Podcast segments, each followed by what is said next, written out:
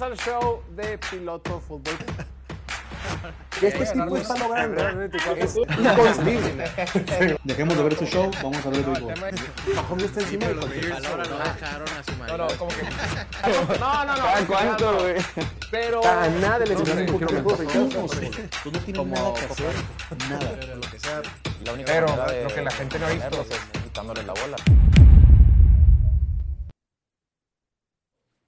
Bienvenidos al show de Piloto Fútbol, completamente en vivo, transmitiendo desde la ciudad de Mexicali, Baja California, capital de este bello estado, el punto más al norte de toda Latinoamérica y el más caliente de todo el perro país, que también incluye tormentas eléctricas en fines de semana que nos prohíben de grabar este show los martes como debe de ser hoy. 2 de agosto, estamos a 36 días de que comience la NFL y estamos muy emocionados porque ya podemos grabar otra vez, ya estamos otra vez en el estudio, sanos y salvos y además, después de unas largas y duraderas vacaciones, tenemos de regreso en el estudio al ingeniero más cotizado por chicas y chicos en todo el municipio mexicalense, el ingeniero Oliver, Oliver Dylan Swift Meléndez. Oliver, Un placer estar de regreso. ¿dónde habías estado, chaparrito? Disfrutando del verano, güey. Disfrutando del verano. Que aquí no se puede disfrutar el verano. Es imposible, Pero no, fue un, un verano duradero, gracias a Dios. Y pues, güey, es que la neta es lo mejor trabajar de casa, güey. Me pude dar el lujo de irme un mes sin preocuparme. ¿Cuál vacación, güey? ¿Cuál de casa, güey? Te la pasabas en la playa, güey. Güey, no mames, pues es que sales a las 3 de la tarde y ya puedes hacer lo que quieras, güey. Yo nomás veía tu, eh, te vi en Instagram, San Dieguito, Rosarito, pasarla bien, lejos, lejos del perro, calor. Y también quien regresó de una semanita de poder estirar un poquito más las paturrias y visitó ciertos lugares que nos llenan de júbilo. Él, por supuesto, el más extrañado por chicos y grandes, el que tiene el mejor comportamiento en este estudio y en esta ciudad, el señor Diego Elordi. Diego, Mr. Diego. Buenos días. descansé. ¿no Es descansaste? una friega estar allá. ¿Dónde estuviste? Platica la raza. En, pues anduve en Disney con mi abuelita. Happiest place on y earth. luego mi abuelita camina despacio, entonces pues ahí me ves en el sol. Calorón también allá, ¿eh? No, no creas que... Quejándose el vato que fue a Sí, Disney, güey. no lo disfruté mucho, pero no descansé, la verdad. Y luego pues es despertarse temprano y así, entonces... La neta, cuando vas a ese tipo de, de- de lugares, terminas bien madre a las piernas, güey. Hay que estar Sí, parado, los güey. pies me siguen doliendo todavía. Cada pasito. Los pies y el Fueron codo. dos días. El codo, porque es carísimo. Sí, la neta. Una me- rebanada de pizza. Me tocó ir a, 14 me tocó ir a. SeaWorld también hace como dos semanas y no mames, güey. Para empezar, un día antes me llevaron a una clase de yoga, güey. Para los que se ríen del yoga, se te ondeas, güey. Está zarra, güey. ¿Por O sea, qué? Güey, terminé la clase y no me podía mover. O sea, no podía, físicamente no me podía mover, güey. Y el día siguiente me llevaron a SeaWorld todo, todo el día en SeaWorld estuve llorando de que me dolían las piernas. Se supone que es para... Es que era un tipo yoga así de que te metían en un cuarto caliente, güey. De que Ah. era como que estaba más mamoncito. Perro. ¿Y dónde Pero- San Diego? Simón.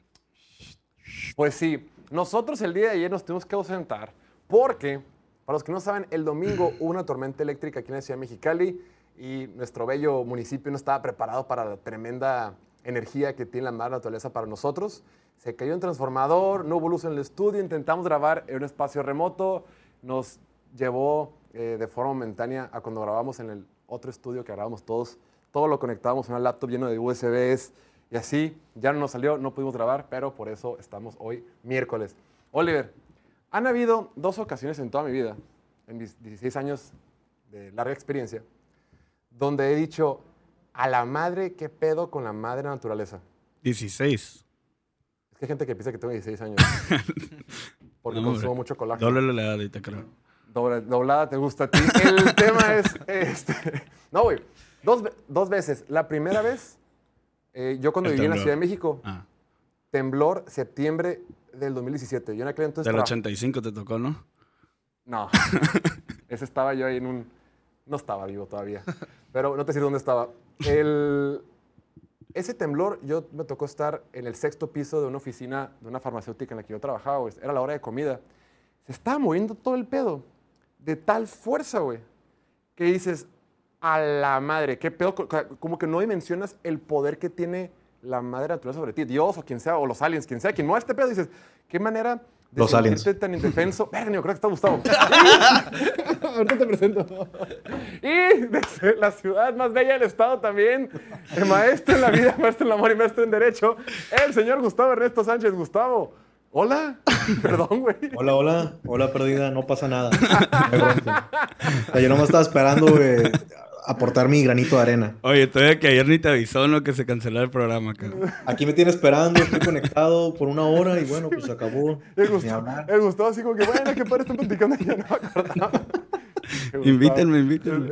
Bueno, el punto es, ah, pues el Gustavo también, tú vivías en México en el 2017, ¿te tocó el temblor? Sí, a mí me agarró en el piso 17 del pantalón. Y cagamos. Sí, ¿Y el pantalón cómo lo tenías? También. Bueno, el punto es que en aquel entonces, para no ser muy larga la, la- la historia, eh, me acuerdo que estábamos en el comedor y de repente está con una amiga y a mí me dice, hay que ponernos abajo de las mesas. Las mesas se empiezan a mover, se empiezan a caer las salsas. Dije, no, mala idea, aguante. Mi, mi mente decía, güey, si el edificio es nuevo, no tiene por qué caerse. El edificio tenía 20 años. Dije, es nuevo, no se va a caer, va a aguantar esta madre. Y ya no, esa fue la primera vez en mi vida. Y la segunda vez que dije, qué pedo con el power que tiene la madre naturaleza, fue el domingo pasado, güey. De domingo a lunes, que fue la tormenta eléctrica aquí en la ciudad de Mexicali, cada rayo que caía, veías el flashazo de luz, ¡paz! Como si fueran bombazos, güey. Me despertaron a las 3 de la mañana, se fue la luz en mi casa, se apagó el aire acondicionado, hacía un calorón porque no había refrigeración, güey. Yo decía, están bombardeando mi casa, güey. Más veía la ventana, flashazos, güey. ¡Tas, tas, tas! Rayos por todas partes. Dije, güey, va a caer uno en mi casa. Y se acabó, güey. Entonces, sí, güey, Oye, Mexicali. la- cuenta me di. No mames, güey. No, es porque me contaron, pero... Yo sí sentí que dije, güey, si llega a caer un rayo de esta magnitud en mi casa, nos morimos todos. Se acabó, güey. Porque dije, lo que, te, lo que te explican los que saben es que Es el poder de los Chargers, precisamente. los Chargers se nota que firmaron a Justin Herbert, güey. No mames, güey. Entonces, sobrevivimos nosotros. No sobrevivió el transformador de este estudio, pero ya está bien. Gracias a la Comisión Federal de Electricidad, que siempre está a la vanguardia con los servicios que brinda a la comunidad y a toda la ciudadanía. Este, pero bueno, ya estamos aquí. Vamos a grabar hoy y mañana. Estamos pasando mucho tiempo. Ya son las 4 de la tarde con 8 minutos hora local de aquí en la Ciudad de Mexicali. 5 con 8 en la Ciudad de México. Yo soy Jorge Torres y el día de hoy tenemos que hablar de la chisma, por supuesto. Porque resulta ser, amigos, que aparentemente estamos en época de entrenamiento, training camp, donde todo el mundo la pasa cachetones, tranquilo. Vamos a aprender un poquito el libro de jugadas. Pero el equipo más problemático, bueno, al menos más mediático de toda la NFL, por supuesto, el equipo de mis Cowboys de Dallas, han dado de qué hablar. Pero no nada más Dallas, hemos visto pleitos en el equipo de Kansas City con Travis Kelsey, eh, vimos el de Cleveland, ¿viste el de Cleveland, güey? El de Sí. Sopecillo. Pero bueno, vamos a poner en pantalla, dice, Trevon Diggs le dijo a Dak Prescott, ¿cómo lo- dice, shut your bitch ass up. O sea, cierra el océano, perra. Yo creo que se traduce en la práctica de hoy. Después, Dak Prescott procedió a lanzar la pelota a Diggs y trotó de regreso al huddle o a la, re- la reunión. Pero le aventó la bola al final, ¿viste? Le aventó la bola, pero como que, ay, ya cállate, güey. Mi Gus, tú que Ah, eres que le abogado y eres experto en, en- en alegatos y en pleitos y en discusiones. ¿Cu- ¿Cuál es tu lectura cuando viste que le están faltando el respeto al capitán, líder y jugador más pagado de los Vaqueros de Dallas? En la línea ofensiva, uno de sus receptores debió haber entrado y soltarle un guamazo a, a Diggs, en mi opinión. Sí. Si es el líder de la, de la ofensiva, del equipo en sí, pero, pero no sé, me sorprende que existan este tipo de, de riñas, digamos. Lo de Kelsey, por ejemplo, sea, una cosa exagerada de apenas le tocó el hombro a este güey y soltó los madrazos. O sea, espérate, carnal. Ahí fue O sea, poquita prepotencia, ¿no? Lo de Kelsey, güey. Sí, manches. Porque es... Que le hagan una prueba de esteroides, por favor, porque ese güey claramente se está inyectando algo, ¿eh? Trae el look de Oliver dos años. Trae el look de Se lo Oliver. copió. ¿Qué? ¿Se dejó el Te, te lo copió a ti. ¿Sí? Se cortó la barba y... Es fiel seguidor, los, los hermanos Kelsey. Necesito que lo suspendan dos años por ese tipo de actividad criminal eh, Sí. violenta para... ¿Te refieres al bigote de. Oliver? Que se retire. También. Próximamente, Gus, no te No, si preocupes. Por el bigote tres años. Para los que no saben, eh, están entrenando, Travis Kelsey atrapa un balón y un, güey, pinche corner, octavo cuadro, que no va a jugar en Parecía la NFL, Un vato número- que esto lo va a ser el highlight de su vida, güey. Y nomás, típica Le tiró un que manacillo, güey. manazo a la pelota, agarra a Travis Kelsey, voltea, pinche, como, como diría la mole. Eso también se va a seguir pendejo de la raza que juega fútbol, güey. O sea, te pones así y le tiras... ¿Qué, güey? Te chingas casco. la mano y Putas valiste madre, güey. No, y luego los que se creen muy valientes se quitan el casco para empezar a pelear. Pendejo, el otro güey trae casco, güey, póntelo, güey. Pero sí, ha habido mucho riña, la neta. George como- Pickens también. George Pickens con ese pelo, dolió. No, con George Joey Pickens. Porter Jr. No, Digo, lo no hizo- se armaron los golpes, pero no, sí lo hizo leña Lo- nada más, ajá, le pegó una miada, o sea. Lo hizo llorar. Sí, ahorita no, no sé, no sé qué pedo con ese training camp, pero cómo han chupado a George Pickens. O sea, cada ¿Sí viste la video que veo. No, yo sé que se está pasando una lanza, pero todo lo que suben es George Pero Pickens. el año ahorita. pasado también, el año pasado estaba brincando güeyes y atrapados con una mano y todo eso. Y, Sí, o cada, sea, vez, tuvo, en la temporada tu- tuvo... cada vez me gusta más por Ajá. fantasy. Oye, por cierto, el fantasy. Están platicando. ¿Qué fecha le vamos a poner al mock draft? Eh, cuando no estés, ¿no? O sea, Gustavo, ¿cuál crees que es la mejor fecha del año de- para hacer mock draft de fantasy? Estamos viendo, es que yo me voy en un- una semana, pero a ver, programa de todas maneras. Entonces podría ser el. ¿Te gusta el 24 de agosto? Me encanta, o si no, poco antes. ujú. ¿22? No, no, no. Lo más... Sí, o sea, si va a ser kickoff. eso era lo que te decía. Si va a ser mock, para que la gente se dé una idea de cómo puede quedar su Sí. draft, pues ¿O tiene que ser antes, güey. de- nosotros? Antes. Sí, hay que Esa hacerlo es la otra. Podemos hacer un mock. O sea, La que nuestro mock también. sea O un un draft fantasy. bien. O sea, que ya quede así. Hacemos pues. nuestro draft. Sí, sí. Yo Mira, jalo. somos Gustavo, Diego, Martín, Oliver, Jorge, Emilio, Piña. ¿No más? Somos siete, güey. Necesitamos uno más, güey. ¿Y adelante? O... Pues antes no sabe fantasy. ah, pues Chuy y Kevin, güey. Ah, pues ahí están Chuy y Kevin. Y metemos Juntos. de décimo. Ellos juntos, ¿no? Son uno solo. Y metemos de décimo a. Yo drafteo por No, otro pues equipo. con, con... O sea, Sí, con con ellos dos, siendo uno, somos ocho ya, ¿no? A ver, vamos a tomar una decisión, pero sí, se puede hacer ocho. Ok, hagamos un O de fantasy 10, nosotros. este de 10. Sí, para echar, para echarnos carrera. Eh, pues, Está bien. ¿Quién, güey? Voy a invitar un primo. güey. No, gente de aquí, güey. No, por eso, pues. Ah, ándale, están marcando. Pero bueno. Ok, el fantasy lo armamos tentativo 22 o 24. Porque también para que sirva de mock para la gente que nos ve. Simón, por eso. Muy bien. Pues hablando de riñas, no solamente ha habido riñas dentro de los campos de entrenamiento, también ha habido mucha riña fuera, en las oficinas, en los podcasts y en las entrevistas. La última riña más reciente ha sido la de dos futuros Salón de la Fama. Me refiero obviamente al quarterback de los Jets, Aaron Rodgers. ¿Cómo hablamos de Rodgers aquí, güey? Todos los días hablamos de pinche ¿Cómo Rodgers. de qué hablar? Sí, y claro. Sean Payton, para los que no se acuerdan, recordemos que hace poco en una entrevista a Sean Payton le preguntaron acerca de cómo veía el desarrollo de, de los Broncos que había pasado y dijo, el año pasado Russell Wilson estuvo debajo de uno de los peores desempeños de entrenadores en la historia de la NFL. O sea, le tiró toda la tierra que pudo a Nathaniel Hackett, ¿no? Entonces ahora hubo la réplica de Aaron Rodgers. Aaron Rodgers pues salió a decir y dijo de que, güey, es el mejor coach eh, con, el que, con el que he jugado, es mi coach favorito y más te vale que te quites el nombre de su boca, Del hocico. del hocico. Mira, dice con- en la entrevista que tuvo con Peter Schrager de NFL Network, dice él, citando a Rodgers, a él, Hackett, es posiblemente mi entrenador favorito que he tenido en la NFL. Pensé que estaba fuera... Pensé que el comentario estaba fuera de lugar, fue inapropiado y creo que necesita mantener los nombres de mis entrenadores fuera de su boca. Esto fue lo que me dijo Aaron Rodgers todos los comentarios de Sean Payton vía NFL Network y vía NFL.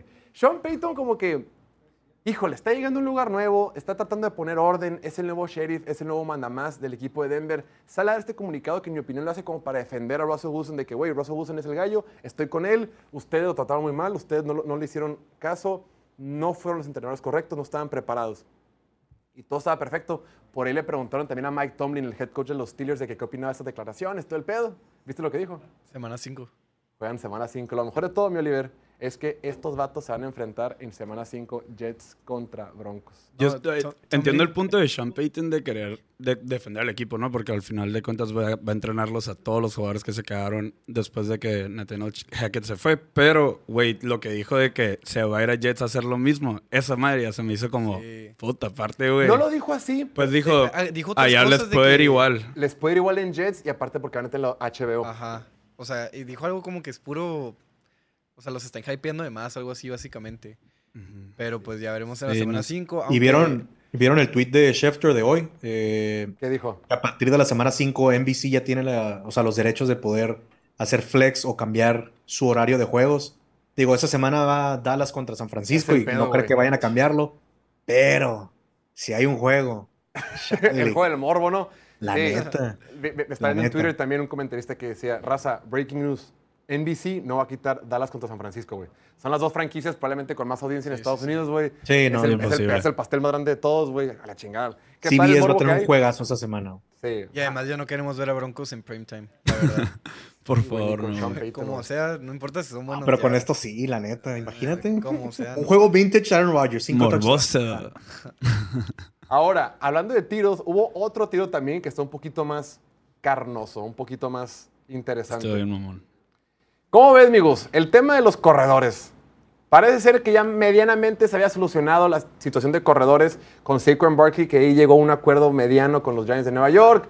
Como que ya más o menos se bajaron un poquito los humos, ya estamos entrenando, ya está por arrancar la temporada. Y de repente sale Jonathan Taylor y empieza a decir, no, pues ¿saben qué? Yo también ya quiero mi nuevo contrato. Vamos a poner, y, y terminó bronqueándose con Jim Mercy, el dueño de los Colts, eh, diciéndole que no va a tener nuevo contrato. Vamos a poner aquí en pantalla una línea del tiempo de cómo se fueron dando las cosas para que ustedes entiendan en casita, en el baño o donde estén, lo que está pasando. Dice, el drama de Jonathan Taylor Colts en este momento es, ab- es absolutamente loco y único. Aquí la línea del tiempo, todo esto reportado por JPA Football. Dice, Empieza con Jim Irsay tuiteando sobre la situación de corredores, diciendo que los agentes están vendiendo mala fe. Pues, aparentemente, Jonathan Taylor acudió al gerente general de los, Colts, Green Ballard, para pedirle que lo intercambiaran, intercambiaran varios días antes de esto. Pues, el agente Jonathan Taylor responde diciendo, mala fe es no pagar a tu mejor jugador. O sea, le está pasando la tirria a, a- Mercy al dueño diciendo, güey, hablando de mala fe, mala fe es tú, que no le quieres pagar al mejor jugador en tu roster. Pues Jim Mercy dice que, eh, seguimos, Jim Mercy dice que el equipo no tiene y no planea ofrecer una extensión a Jonathan Taylor. Es, no te voy a intercambiar y, bueno, perdón, no tengo una extensión ahorita, no la tengo planeada. Jim Mercy invita a Jonathan Taylor a su autobús privado para tener una reunión, que estuvo bien raro. En el training camp le dijo, vente a, mi autobús, un autobús estacionado afuera del... del- Pero está ahí literal. ¿El En entrenamiento? sideline así, raro. No, pero explícalo, es un autobús de lujo de primer mundo, cabrón. Obvio, Es que es claro. cualquier- no, o Obvio, sea, no es un Greyhound, güey, como los que de repente agarra uno, güey. No, era una amarilla, sí. ¿cuáles? O los, Micro. los AU, güey, en, en la, hay una etapa en la Ciudad de México que no tienen baños, mamón. Un día iba a Puebla, güey.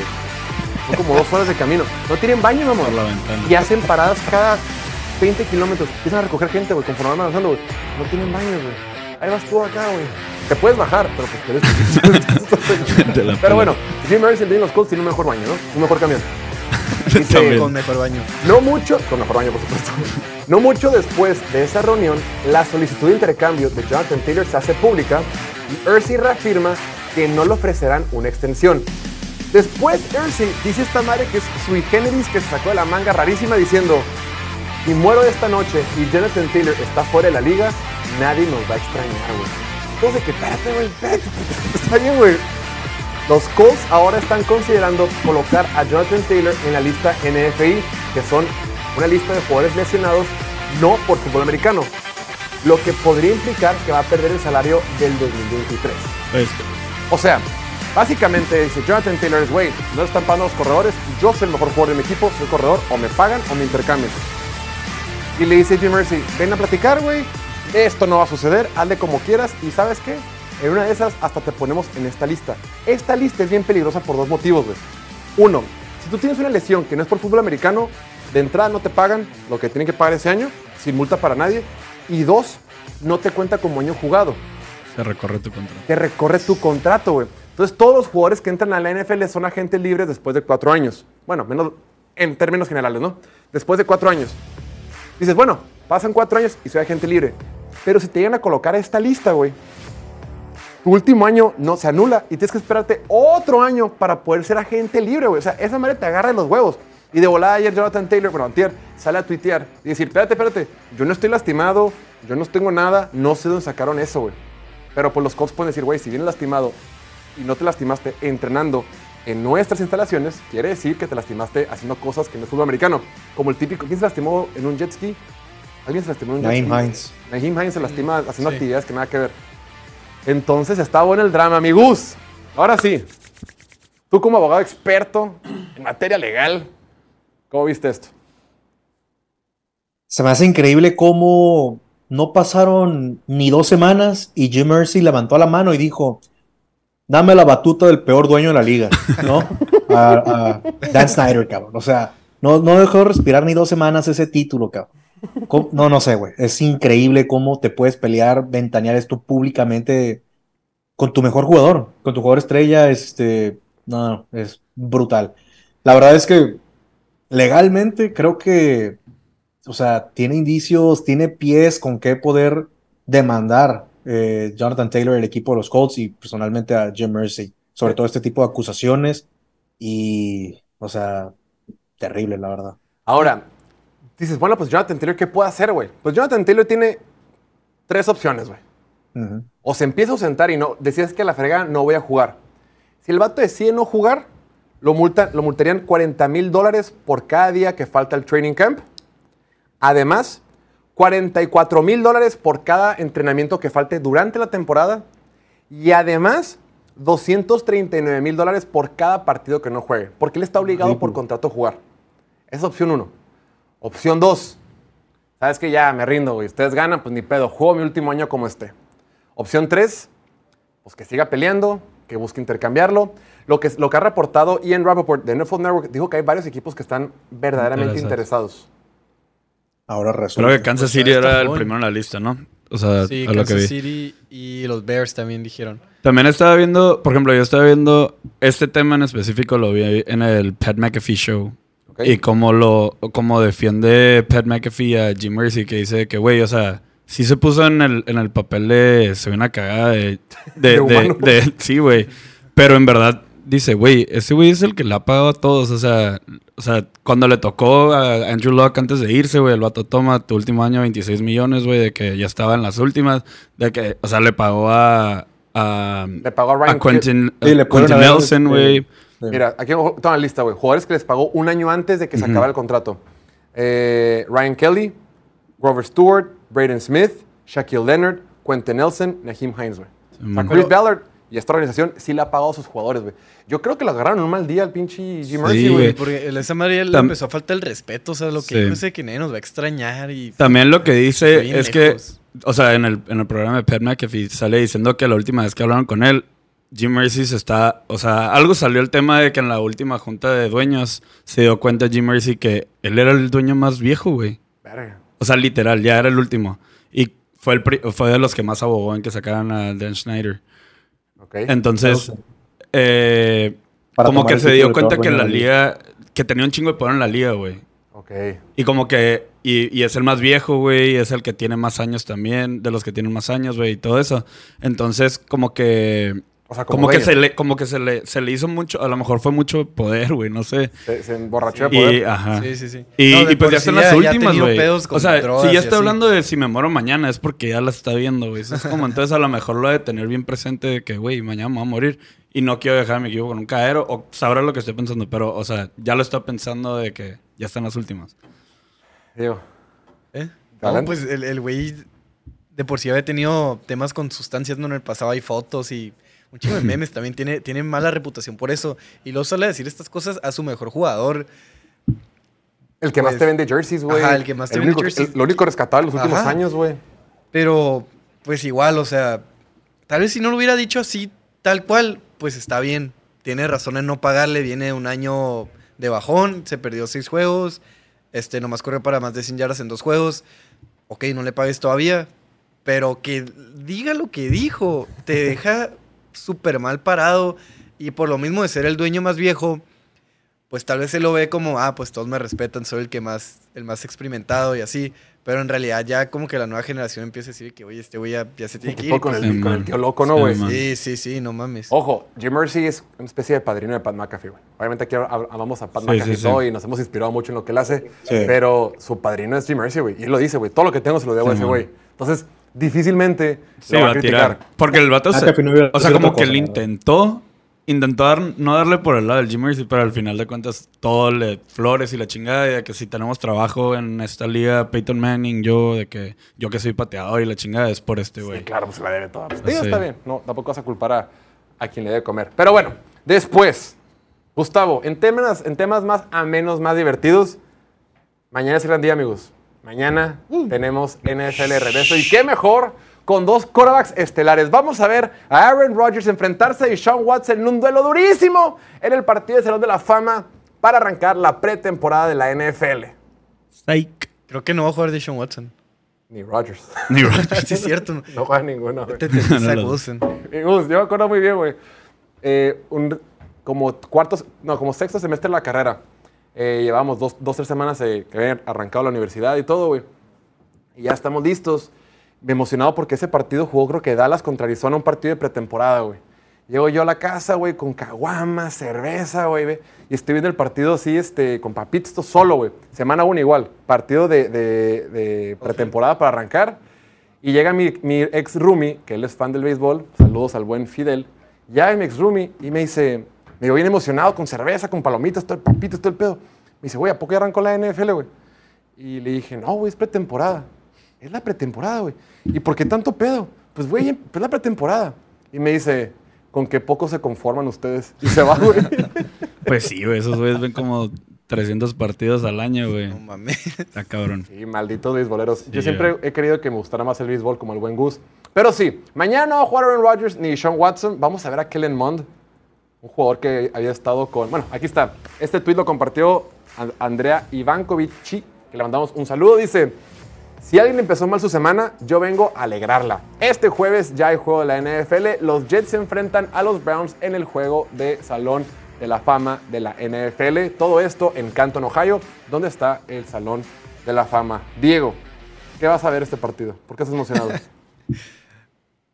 Pues no sé, la neta, o sea, ver los uniformes otra vez en la tele. Eh, no, pues la verdad, Zach Wilson supongo que me emociona un poco ver si ha mejorado bajo la tutela de Aaron Rodgers. Y fuera de eso, no creo que vea más allá de los primeros dos, tres drives. La neta, es que este ni es, ni es pretemporada, es pre-pretemporada. Todos los equipos tienen tres partidos de pretemporada. Solo Cleveland y Jets tienen cuatro, güey. Cuatro. O sea, este es un nivel más abajo de pretemporada. Para mediados del primer cuarto, ya no vas a conocer a ningún jugador. Es puro, güey, que ya no va a estar en la NFL, güey. Entonces, Sí. pero bueno, algo de acción, algo de resúmenes. Sí, porque la, el La siguiente juego después de este es como hasta el 11, ¿no? Algo así, o sea, Sí, que falta. pasa una semana o dos. Sí. O, o sea, una semana y media, algo así. Adelante, Gus. La neta, esta es la mejor mercadotecnia en la historia de la NFL. El hecho de que logran que nos sentemos a ver estos juegos, apostarle a estos juegos, es un logro para los dueños de la NFL. O sea, todos desesperados, urgidos por contenido en la NFL, pero la neta, lo mejor que podemos hacer es ver los highlights una vez que termine el juego y listo. Y apostar Pero- a los Ravens. Y a ver qué novato por ahí puede estar chistoso, güey. Sí. De Claro. repente, Sí, sí. buenas Claro. historias. Eso sí, ver los novatos es lo que siempre llama la Ay, atención. Claro. Ay, pues ahorita que también en la media, en la media de, de Jets están chupi chupi un morrillo que se llama Brownlee, algo así, Jason Brownlee. Ah, sí, un Jason receptor. Subi- subieron varios highlights de él atrapando con una mano y de que pasas de Aaron Rodgers y, y es como el séptimo receptor del equipo. ¿Quién sabe Elijah Moore contra su ex equipo. Uy, Sí, juego de sí. revancha. Pero bueno, No creo que jueguen. Mañana hablaremos un poquito al respeto, tenemos que cambiar de tema. Antes de irnos, Diego, querías compartir una noticia que tenías con nosotros. ¿Cuál era? La de- ¿Tu Korak favorito? Ah, claro. Pues parece ser que, según Peter King, y no, no decía como que oficialmente ni nada, pero pues lo único que ahorita son rumores, ¿no? Que Joe Burrow va a ser el coreback que va a liderar la segunda temporada de coreback en Netflix. Güey, ¿cuándo dicen, eh? La neta sí. Ya quiero. ya Nomás quiero están saber, diciendo los que han rechazado. ¿Quiénes han rechazado? Un chingo, güey. Tengo ayer. que. Este. Justin- Justin, Justin Fields, Fields, ¿no? Lamar Jackson, Jalen Hurts, Tua, Dak, Sam Howell y Stafford. Verga, o sea, ya. Sam Howell te mandó la chingada, güey. Esa madre ya es un- una mentada de madre, güey. Gustavo, neta. ¿jalas a un Kirk Cousins 2.0? Sin pedo. Ah, lo, deberían de invitar a Gino Smith, o sea, no sé qué están esperando. Daniel Jones. Pero supuestamente Daniel Justin Jones. Herbert también le preguntaron y no dijo que no. O sea, están viendo. Sorprendente de parte de Herbert, de que Ajá. siempre se esconde la cámara y todo eso. Yo pensaría que fue el primero en decir que no y Ajá. no les digo que no. Bueno, ya van a tener a este güey. Ya con este vato ya puedes vender cualquier clase de contenido de NFL, güey. La ya tiene este güey que tuvo la lesión. Eso le va a meter un poquito de drama. Afortunadamente parece que se va a jugar, pero mínimo pues, le va a meter Creo que Josh drama. Allen, ¿no? También es una opción que está Gino Smith para- ya dijo que no, güey. Gino Smith Ah, ya dijo Gino que no y Tua tampoco considera que sea el momento adecuado. No, Tua tiene que conseguir su jale, güey. O sea, Tua, güey, se está, se está jugando. Lo escuchaba en un podcast hoy temprano. Decía: Tua se está jugando 100 millones de dólares esa temporada, güey. Si le va bien, puede convertirse en el Korak más pagado. Bueno, chance no. Chance no, pero un Korak muy, muy bien pagado. a lo- casi, casi lo más alto de la NFL. Y si no, puede que sea un Korak suplente toda su vida, güey. O sea, Tua se juega el todo por el nada. Pero sí, yo estoy muy emocionado que pu- pudieron cerrar a Joe Burrow. Mala onda que Lamar Jackson ha dicho que no, mala onda que Justin Fields dijo que no, me encantado también. Creo que Justin Fields, un jugador en tercer año, en un año que tiene que demostrar que puede hacerlo, hubiera estado padrísimo. Jalen Hurts por toda su, su, su disciplina, cómo trabaja, verlo cargar con sus pinches músculos, piernas, que son una locura, güey. Hubiera estado padrísimo, pero bueno, ya tenemos lo más importante, ya va a estar Joe Burrow, ya lo demás, ya que ¿Crees nos que den a no pasa nada. ¿Crees que Tráiganse sea algo Jordan ideal Love. para ellos que, que tengan familia? O sea, ya es que estos tres, los tres tuvieron familia, como que le das otro enfoque. O sea, si no tienes a quién preguntarle más cosas del vato. O sea, por ejemplo, si agarras a Los un... coaches, güey. No, pues ya sé, pero no es tan personal, pues. De acuerdo. O sea, al final de cuentas estás adentro de su casa, güey, y quieres saber más de ellos. Ese es el tiene morbo. novia, de- ¿no? Bro tiene novia, creo que es de LSU, pero no le ha pedido y pues no tiene hijos tampoco. Digo, bien, el- sigue viviendo con sus papás todavía. ¿Quién? No sé, güey. Joe Burrow. Sí. ¿Es neta? Sí. No lo dudo, güey, porque Te si lo juro, güey. Hace, no, no más, no tiene más de un año que no vive con ellos. Sí, ya no vive con ellos. ¿Tú sabes eso, Gus? Es que el Oliver de repente tiene fuentes medio Ni idea, güey. Ni idea, Te lo pero. juro, güey. Vamos a tener No un manches, pequeño break y ahorita. en el break vamos No tiene a vergüenza. corroborar la información que sea fidedigno lo que dice Oliver. Regresamos y Gus, cuando regresemos, te quiero hacer unas preguntas sobre una lista de quarterbacks que salió. Quiero tu opinión y verás la mía, sin albur. Ya regresamos, break. ¿Por qué los mexicanos no triunfan en la NFL? Si bien existen varios jugadores exitosos con raíces mexicanas, en realidad solo hay un jugador que haya estudiado en México que ha llegado a jugar un partido de temporada regular en la NFL que no sea pateador. Rolando Cantú con Arizona. ¿A qué se debe todo esto si en México hay tanto talento, pasión y afición por este deporte? Son tres los principales factores y te pido un poco de paciencia porque al final si hay algo de esperanza entonces acompáñame en el viaje. 1. Para empezar, el tamaño. El fútbol americano es un deporte físico de trancazos y el mexicano promedio mide 1,70m mientras que el gringo anda en 1,77m. Desde ahí las probabilidades son bajas. 2. Habiendo dicho lo anterior, el fútbol americano es un deporte originario de Estados Unidos y por ende siempre le van a dar prioridad a sus propios talentos. Al menos que un jugador extranjero verdaderamente resalte y haga cosas que ningún otro estadounidense pueda hacer, pues las oportunidades son muy escasas. Con solo decirte que en México menos de 80 mil personas practican este deporte y allá son más de un millón que además los empiezan a entrenar como profesionales desde niños, con entrenadores profesionales, gimnasio, ven video, etc. 3. Por último, infraestructura. No hay o no ha habido en México un sistema que permita que los jugadores se desarrollen. De entrada, el fútbol americano universitario ha sido un relajo. Entre la ONEFA y CONADEI, los TECs o lo que sea que haya liga universitaria, nunca se ponen de acuerdo. Se separan, se mezclan e inventan cosas, cambios de reglas que van en detrimento del desarrollo del jugador. Y además, no había liga profesional seria hasta hace unos años. Y a ver, eso fue lo malo. Afortunadamente las cosas han venido cambiando y cada vez pintan mejor.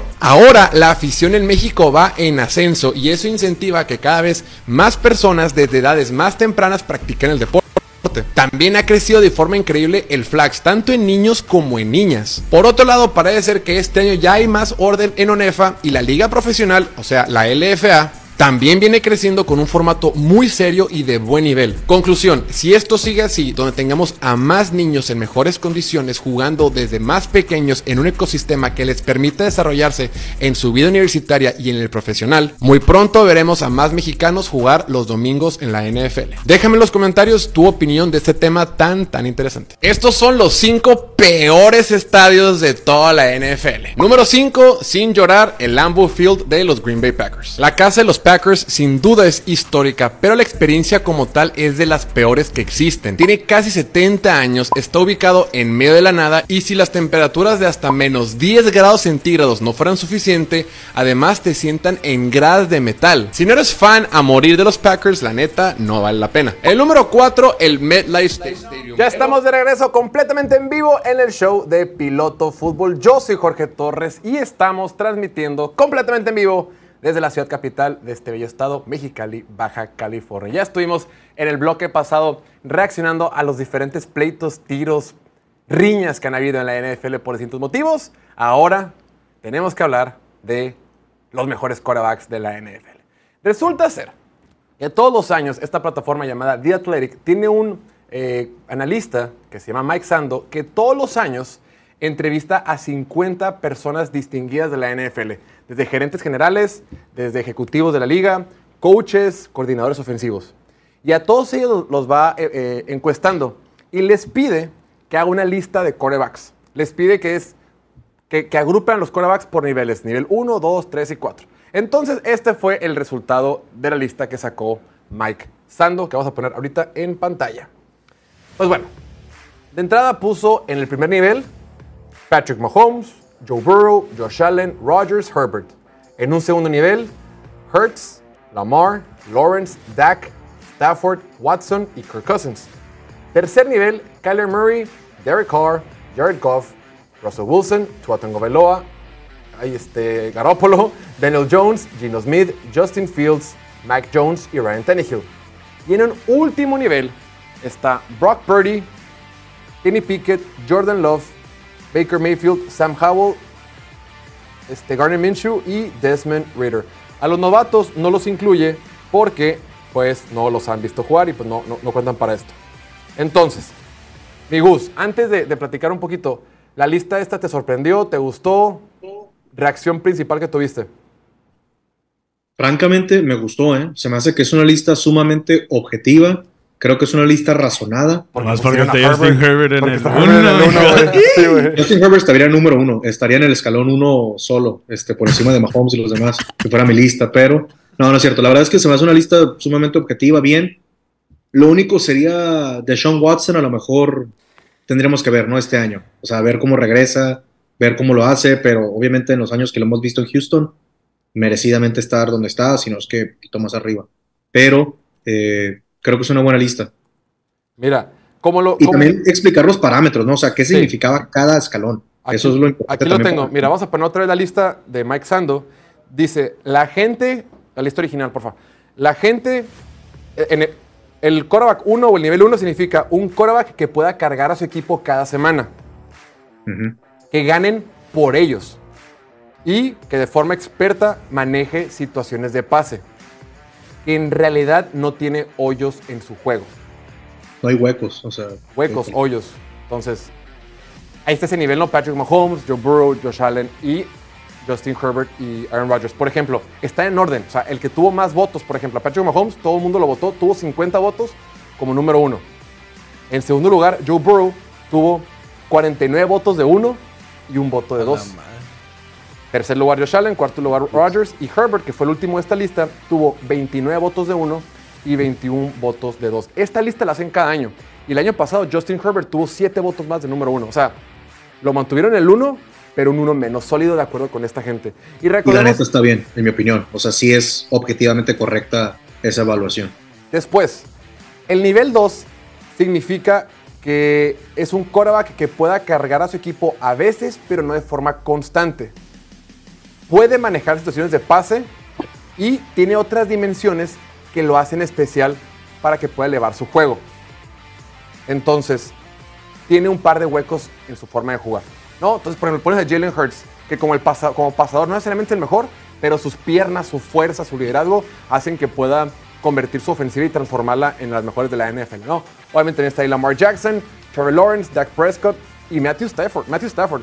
Matthew Stafford con todo y que está envejeciendo, con todo y que viene un año de lesión, lo mantuvieron ahí. Está por supuesto Deshaun Watson y por último el capitán Kirk. Lo de Kirk Cousins está bien chistoso, güey, porque tuvo 25 votos de segundo lugar y 25 votos de tercer lugar, güey. La temporada pasada, Kirk Cousins estaba en el nivel 3 con 26 votos de tercer lugar y 24 votos de, de segundo lugar, güey. O sea, está en la medianía, güey. un güey cambió Sí, opinión. sí, Es literalmente el Literalmente punto medio de la NFL, güey. Y como un año, como de un año a otro brinca una categoría cuando en realidad pues es el mismo vato, ¿no? Y ya después, en tercer lugar, dice, es un quarterback, eh, el- la tercera categoría es un le- eh, un titular legítimo, pero requiere eh, apoyo con su juego terrestre o una buena defensiva para ganar, ¿no? Y es un quarterback que eh, le funciona mejor una ofensiva donde el volumen de pase no sea tan alto, ¿no? Es una ofensiva un poquito más eh, que se complementa. Número uno está Kyler Murray, Derek Carr, Jared Goff, Russell Wilson y demás. Y por último, el último nivel, pues, son los quarterbacks más malos que dicen que son jugadores que no están comprobados, no tienen suficiente información para evaluarlos o son veteranos que por lo general no iniciarían todos sus partidos. Pues ya la parte de abajo. Esa fue la lista que sacaron ellos. ¿Ustedes, tú, Diego, tienes alguna observación puntual? Pues creo que por, por niveles están bien. Nomás el orden cambiaría dos, tres güeyes. Creo que Gino lo, lo pondría por encima de Garoppolo seguro, mínimo. Igual hasta, creo que Tannehill y hasta Mac Jones son mejores coreback sistema que Garoppolo. O sea, si a, a, a Tannehill o Mac Jones los pones en el sistema que tuvo Garoppolo en San Francisco, tendrían el mismo éxito o más. acuerdo, güey. Ajá. Pero ¿dónde está Garoppolo? güey? Ni lo veo. Garoppolo En el está, está después de Tua. O sea, es, es Kyler Murray, Derek Carr, Jared Goff, Russell Wilson, Tua, Garoppolo y después Daniel Jones. Es más, hasta Daniel Jones me gusta más que Garoppolo. A mí también. Pero a mí no me sale... Yo no veo ningún Garoppolo aquí, mamón. Es el casco de Raiders, Es el casco de Raiders, güey. Ah, ok, ok, ok. Ya, ya, ya. Sí, entonces. sí, no, definitivamente. a Gino Smith también lo castigaron un montón, güey. Pero A Gino Smith lo pusieron por debajo de, de, de Daniel Jones y de, De de Garoppolo. Güey. Justa razón, viejo. Cállate, cabrón. por No, qué justa razón. y yo creo que el tema de muchos, de muchos de los expertos es decir, bueno, lo hemos visto suficiente. Lo hemos Pues visto una temporada nada más y tan tan. Pero bueno, esa fue la lista que sacaron ellos. Pero como yo sé más que los gerentes generales, coaches, coordinadores ofensivos y gente experta en la NFL, yo tengo mi propia lista. Vamos a es sarcasmo. Luego la gente dice, no, ¿sabes? sarcasmo, cabrón. Espérate, pero son mis puntos de vista personales. Yo tengo mi lista ideal para esta situación. Vamos a ponerla ahora en pantalla. De entrada, tenemos que separar a Patrick Sí, Mahomes. güey. 100%. Patrick Mahomes se cuece aparte respecto a los demás quarterbacks de la NFL. Que tú haya tenido la mejor temporada de su carrera, el año que le quiten a Terry Hill y que haya ganado el Super Bowl, MVP del Super Bowl, MVP de la liga, ya cabrón, ¿qué más quieres? Está joven, es atlético, puede correr, se puede mover, lanza en cualquier plataforma. No tengo adjetivos suficientes para describir el talento que tiene por encima de los demás. Ya en el tier 1, creo que es correcto Joe Burrow, Josh Allen, Justin Herbert perfectos. Yo ahí agregaría a Trevor Lawrence y Lamar Jackson. Creo que Trevor Lawrence es, es víctima de la situación en la que estuvo en Jacksonville y por eso no, no nos hemos hypeado lo suficiente. Y Lamar Jackson, por las lesiones y porque la gente se quedó con la narrativa de que no sabe pasar, lo tiene un poquito más abajo, pero para mí es un quarterback número uno. Después, Tier 2. En este Tier 2 ponemos en rojo los que bajamos. Yo bajo a Aaron Rodgers. Yo creo que Aaron Rodgers sigue siendo un buen titular, pero no sé si el equipo pueda ganar por él. No sé si el equipo pueda ganar gracias y exclusivamente a él, como los quarterbacks que están en la parte de arriba. Los demás que están ahí también están bien, pero Jalen Hurts, Matthew Stafford y Sean Watson, pero yo subiría a Gino Smith, Justin Fields y Kyler Murray. Justin Fields, ¿por qué? Porque lo chupa de más, güey. Sí, ese sí, a ver. Punto número uno. Dos, ¿cierto? Siendo optimistas para cuando termine la temporada o en este momento. Yo creo que Murray, temporada... ¿por qué, güey? Justin Fields de repente es un jugador que como corre muy bien la pelota nos quedamos con que nomás puede pasar. Yo sé que las métricas no están ahí, la estadística no lo muestra, pero si tú te ves partidos de él, sí tiene dos que tres pases buenos que dices, ah, ok, güey, ahí está el talento. No, es que, Ah, ok. pues, o sea, obvio puede pasar y mejor que todo el planeta menos unos 30 güeyes. Pero ya en la NFL que 30 güeyes pasen mejor que tú, pues es un pedo. Claro. Porque tiene el talento, obviamente, por eso tiene el potencial. Por eso hay gente que no sé por qué están diciendo que hace el MVP esta temporada. Eso que va a dar el salto Josh Allen, el salto Jalen Hurts. Pero que te complete dos, tres pases buenos en un partido que tiró 30. O sea, Le falta aquí- constancia, le falta lo, lo- más importante para un Korak es la Miguel. consistencia. O sea, quieres que el güey sea consistentemente bueno en vez de consistentemente malo. Y Justin Fields hasta ahorita ha sido más consistentemente malo como pasador.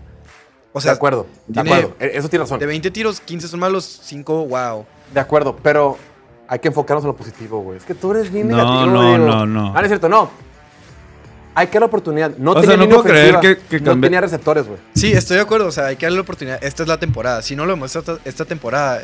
Ah, pero, pero Sí. no por eso se sube. Sí, pero por, ah, por No, no, digo también. no es la lista de. Jorge. No olvidemos que esta es la lista de Jorge. Digo, está mal, está mal hecha, pero es la lista de Jorge. Después, en mi lista oficial, que es la única que está bien en todo el planeta, por encima de lo que opinen los gerentes generales de la NFL. Y ojo, tampoco endiosemos a los gerentes güey, no generales, güey. mames. de repente pensamos que un gerente general sabe todo, güey. Son los que hicieron que Patrick Mahomes se fuera en el 10, güey. Eso es como Exacto, de güey. que... Sí. Güey, los gerentes generales saben más que tú. Pues sí, pero hubo 10 pelados que no agarraron a Mahomes, güey. Sí, o man. 9, güey. Un así- pelado que agarró Mitchell Trubisky antes que Patrick Mahomes. Así es. Tiene mucha experiencia, tiene buen ojo, pero se cagan un, la cagan un chingo. Igual Aaron Rodgers también se fue en el 24, 25, güey. Exacto, güey. Josh Brady. Allen también, güey. Josh Allen el 7. Ay, te- tenemos muy buen ojo para draftear. Cállate, güey. si- Los, los, los gerentes generales le pegan a la mitad de los picks más o menos. Justin Herbert también se fue en el Draftearon a Tua antes que Justin Herbert. Bueno, continuemos con mi lista perfecta. Después, yo bajo, por eso ponemos en rojito a Kirk Cousins y lo dejo. Creo que Kirk Cousins está en el mismo nivel. Este es el tier del que más cómodo me siento. Tua, Kirk, Derek Carr, Ryan Tannehill, Mac Jones. Ay, Mac Jones lo había bajado. Sí, se me fue el güey, te mamaste. Se me fue, me equivoqué. No, creo que Ey, sí, va, súbeme. sí va en ese tier, pero, o sea, cambiarlo de lugar, ¿sabes? Como que casi en el Ahí ya no están ordenados, ¿no? No, ahí ya no están ordenados. Ah, bueno. Ajá, ahí sí, los puse al chilazo. Porque donde me digas que Gardner Minshew es mejor que el Daniel Jones, aquí va a haber pedos, ¿eh? Y en el último lugar están ya pues, los, los- los mismos que esos güeyes. Solamente bajamos a, a Daniel Jones y aquí nos bajé. Bajé a Daniel Jones y a Jim- Jimmy Garoppolo, güey. Entonces, la bronca con Daniel Jones, que lo puedes poner en el 3 o en el 4, vale madre. La neta, donde lo quieras poner por mí lo mismo. Creo que es un error haberle pagado un quarterback 3, güey. Eso te dice, güey, que no había mercado Sí, que te lo hubiera ganado más. si le hubieras puesto de etiqueta de jugador franquicia, güey. Bien, güey. Va a ser leña esta temporada. Tremendo pedo que tienen con Saquon Barkley, güey. Está bien. Ya, ya, ya. Está bien, güey. Está Pero como el a Daniel que- Jones lo pones en el 4 porque no ha comprobado. O sea, porque nomás tuvo un buen año o porque neta Sí. lo consideras así. Oye, pero ganó. O sea, al final de cuentas, los juegos se los sacó el culo también. No tengo la fuente ahorita, güey. Ah, encontraste lo de, Jim- lo de Jim- Joe Burrow, ¿no? ¿Lo de dónde vive? Joe Burrow Ah, sí, con sus que papás. sí vive con sus papás. Creció en su casa de Atenas y una vez mencionó que tenía un dormitorio con el tema de Star Wars cuando era niño. A pesar de haberse ganado el estrellato en su carrera profesional, Burrow continúa viviendo con sus padres. Esto fue eh, julio del 2023. Pues ahí está, lo van a poder entrevistar a su familia. Está bien, pues sí, a su perro. a su perro. Pero bueno, volviendo al tema de los corebacks.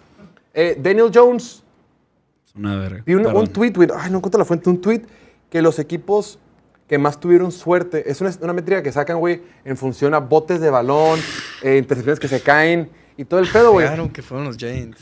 En primer lugar fue un, un equipo que no me acuerdo cuál fue. En segundo fueron los. Giants y en tercero Minnesota, güey. O sea, Giants tuvo más, fuerte que, más suerte que Minnesota, güey. Pero bueno. Más que Minnesota. Pero, güey, y, y, pero. Minnesota tiene el mejor receptor de la NFL, güey. Es correcto. Y, y Daniel Jones, Y las ¿me vas a peores decir a quién le tiraba la bola la No, temporada pasada? Daniel Jones. No puede ser un podcast bien, de Daniel bueno. cada que vienes. Ok, Qué vamos a hacer un bueno. pequeño break y al regreso voy a poner a estos caballeros a que me den la razón como siempre o que digan que soy un pobre pelado. Ya volvemos en un minutito. Venga. Los, delfines de Miami tienen la ventaja al, al más, peculiar, de toda la NFL. Escucha esto. En 2015, el dueño de los Dolphins quería que Miami fuera la sede del Super Bowl, pero su estadio en ese entonces era increíblemente viejo y se estaba deshaciendo. Entonces decidió invertir 500 millones de dólares en renovaciones y tan solo tres años después recibieron el Super Bowl 54. Pero fuera de su sueño de tener el Super Bowl, los delfines le instruyeron a los arquitectos que hicieran las renovaciones de tal forma que su banca esté cubierta en sombra, mientras que la del equipo visitante esté bajo el sol. Esto ha provocado que sus oponentes se vean obligados a descansar en temperaturas de hasta 50 grados, mientras que los Dolphins disfrutan de temperaturas hasta 20 grados inferiores. Pero eso no es lo único que hacen para incrementar su ventaja en casa. Aparte, en lugar de utilizar su uniforme oscuro en casa, ellos usan jerseys blancas para que su oponente se vea forzado a usar jerseys oscuros y de color para así absorber más calor. Y la estrategia les ha funcionado. Los delfines han ganado el 63% de sus juegos en casa desde el 2016. Mientras, Ya estamos de regreso completamente en vivo en el show de Piloto Fútbol. Mi nombre es Jorge Torres. Ya estamos en el tercer bloque de su programa Piloto Fútbol. En el primer bloque reaccionamos a noticias, pleitos y disputas que no hay en la NFL. Segundo bloque reaccionamos a los tiers o a los niveles de quarterback de acuerdo con los expertos en la NFL, la gente que trabaja en la NFL. Y ahora les queremos presentar una nueva sección, mi Oliver. Tenemos nueva sección. Esa sección se llama Puede ser NDP, estás enfermo mental. Y te preguntarás, Oliver, Jorge, ¿de qué se trata la nueva sección? Jorge, ¿de qué se trata la nueva sección? Gracias por preguntar, Oliver. Esta sección es donde yo voy a dar puntos de vista o takes u opiniones que tengo para la temporada. Y ustedes, caballeros, Oliver, el maestro abogado que está en la ciudad de Tijuana, y el buen pastorcito, van a decir, Jorge, fíjate que puede ser. O van a decir, Jorge, NDP, que significa Ni de patatas. ni de patatas. No se escuchó otra cosa por ahorita en el estudio, pero estaba mal, ni de patatas. Y estás enfermo mental, Jorge, es imposible que suceda. ¿Ok? Y después de mis puntos de vista, ustedes compartirán algunos takes que tengan para la temporada. Muy bien, empecemos con el primero. Mi primer take mi primer punto de vista, mi primera opinión para esa temporada 2023 es la siguiente. Yo creo que vamos a ver un declive importante. Yo creo que vamos a ver un bajón. Yo creo que vamos a ver la famosa cruz de Super Bowl que van a tener las Águilas de Filadelfia. No digo que van a fracasar, no digo que no van a tener una temporada ganadora, pero yo creo que las expectativas que tenemos para Filadelfia son demasiado altas y pensar que pueden repetir un Super Bowl es, es demasiado. Varios puntos de vista. Número uno, el tema de la cruz de Super Bowl o el Super Bowl hangover existe. Muchos equipos después de perder han, han tenido temporadas subsecuentes malas. Dos, y más importante, pierden a su coordinador ofensivo. Shane Steichen, siempre lo decimos aquí, parecemos, parece plegaria. Shane Steichen, el coordinador ofensivo, que fue gran arquitecto de lo que fu- funcionó con Jalen Hurts en la temporada pasada, ya no está, ya está en Indianapolis. También el coordinador defensivo, que más o menos tuvo las mejores defensivas de la NFL, tampoco está y ya está en Arizona. Entonces, le quitan las piezas importantes en, en- en ambos coaches. Después, la defensiva de Filadelfia pierde piezas importantes. Es cierto que refuerzan bien el draft. Es cierto que tienen mucho talento en el draft, puntualmente con Jalen Carter, Nolan Smith, una bola de cosas. Pero pierden eh, jugadores en el centro del campo, que era la zona de pase que más les dolía. Y número tres, temporada pasada Filadelfia fue de los líderes de la NFL con más intercepciones. Y las intercepciones no es una estadística que por lo general se repite, no es algo replicable. Muchas, lo decimos aquí, muchas intercepciones son cuestión de suerte. Que tengas más o menos intercepciones no es una estrategia sustentable. Decir, güey, nosotros ganamos por las intercepciones. No, güey. Ganas por las presiones y lo que sea. Tuvieron 70 sacks el año pasado. Lo difícil que es replicar 70 sacks, yo creo que va a. Repito, no creo que les va a ir mal, pero creo que es muy difícil que repiten la misma cantidad de intercepciones o que lleguen a 70 sacks. Van a tener 55 o 50 y tantos. Y eso va a, decir, te, cambia completamente el juego. Entonces, conclusión, yo creo que Filadelfia no va a tener un año tan exitoso como la gente cree. Van a tener la cruz del Super Bowl. Oliver, puede ser NDP o estás enfermo mental. Yo creo que ni de pedo, güey. O sea, ¿Ok? creo que, creo que sí se van a mantener al nivel en el que están, más en una conferencia como la que es la, la NFC, güey. O sea, lo veo muy cabrón. Y lo de los sacks, güey. ah, güey, si le metes a Jalen Carter y a Nolan Smith en esa línea, güey, se me hace difícil creer que no van a... En, en a- rotación, güey, se mantienen frescos sí, y... Dale, dale, Se me hace dale. difícil creer que no van a llegar a 70 sacks esta temporada. Las presiones van a estar ahí, güey. Siguen teniendo buenos corners. No veo por qué no les tendría que ir de la manera que están. Sí es verdad lo de los coordinadores, pero... Pero, güey... Tienen muy, muy- mucho talento, güey, la neta. Es verdad, hay muchos monos, es verdad. Mucho, güey. Diego, ¿puede ser NDP o estás enfermo mental? Digo, ojalá, güey, Dios te escuche. Pues es que Cruz de Super Bowl, creo que ahorita... O sea, hay gente que lo puede considerar como, ah, no, no regresar al campeonato de conferencia o algo así. Pero ya con lo que pasó con los Rams la temporada pasada, esa es una cruz del Super Bowl. Exacto. Y creo que ni de pedo le va a pasar eso a Filadelfia. Es más, estás enfermo si le pasa eso a Filadelfia. Va a variarle un poco, ¿no? Porque, o sea, tal vez no sean igual de buenos que el año pasado y no tengan el calendario tan fácil que tuvieron el año pasado. Esa es otra también, güey. Pero de todos modos juegan dos veces contra Washington, dos veces contra Giants. A ver, bueno, se puede escapar uno por ahí, como la temporada pasada. También igual contra Dallas, se dan el tiro. Gracias. No creo que pierdan todos los juegos difíciles que son este, creo que es Chiefs, Bills, Niners, Dolphins, Jets. No van a perder todos esos, van a ganar mínimo uno o dos. La conferencia está muy fácil como para que... Seguro van a entrar a playoff, ¿no? Y ya estando en playoff, la conferencia está muy fácil como para que pierdan en la ronda de comodín, si no es que son el, el sembrado número uno y pasan directo a la divisional. Gustavo, Lo han dicho todo, 100%, estás enfermo. Filadelfia, te lo firmo hoy, regresa al Super Bowl. verga. Está bien. Contundente, ver, bueno. en la lengua, lo que es. No hay equipo que le dé que le dé la pelea en esa conferencia, nomás por estar en la nacional. A Jorge se le olvidó toparse el medicamento. Nueva York, San Francisco, ni la mejor versión de San Francisco, creo yo, que pueda superar a este equipo de Filadelfia. Va, válido. Es que en realidad son dos equipos que des- con los que se puede dar el tiro así en, en, en playoff, que son San Francisco y Dallas. Pero. Dallas primero tiene que superar a San Francisco, ¿no? Entonces, ya para que se encuentre contra uno de esos Dallas dos. al que se tope los dos no pues lo va, no lo va a ganar. campeonato y- de conferencia. Si llegas al campeonato de conferencia, no es una cruda, es, De acuerdo. es una temporada súper exitosa. Yo creo que en la temporada regular Filadelfia no va a terminar como sembrado uno o dos. Yo creo que en el mejor de los casos va a tener Ah. un sembrado 3. De 3 para abajo. Ah, ¿Cómo, de tres para abajo? pero bien. Sembrado 3, O sembrado sea, 4. el uno sería que Punto San Francisco. San Francisco y dos. Puede ser Detroit, Seattle, güey. O sea, no, no sé. No, no sé, Detroit. Bueno, Seattle no, sí, San Francisco, pues no va, pero. Ajá. Este, Y Dallas. por lo mismo, pues piensas que, o sea, podría ser Dallas si gana la división. Y si Dallas gana división, eh, Filadelfia se va hasta el 5, ¿no? Entonces, El año depende pasado. de eso. A ver, recordemos que. Giants, ya. Recordemos que. Déjalo ir, Norte, déjalo ir, güey. Como diría Elis- Elsa, ¿no? Elsa de Let It Go. Bueno, siguiente punto que se va a acabar el tiempo. Siguiente punto. A ver, uno de los equipos más hypeados de este offseason es el que tengo aquí atrás, los Jets de Nueva York. Pero yo tengo la teoría de que esta temporada los Jets están más cerca del sótano divisional que del título divisional. O sea, es más probable que los Jets queden en cuarto lugar de su división a que queden como primero. Con todo y que las casas de apuesta estiman que los Jets van a ser el segundo lugar de, la este de la americana, en mi opinión, todo este hype que existe con Aaron Rodgers y demás, no es tan justificado.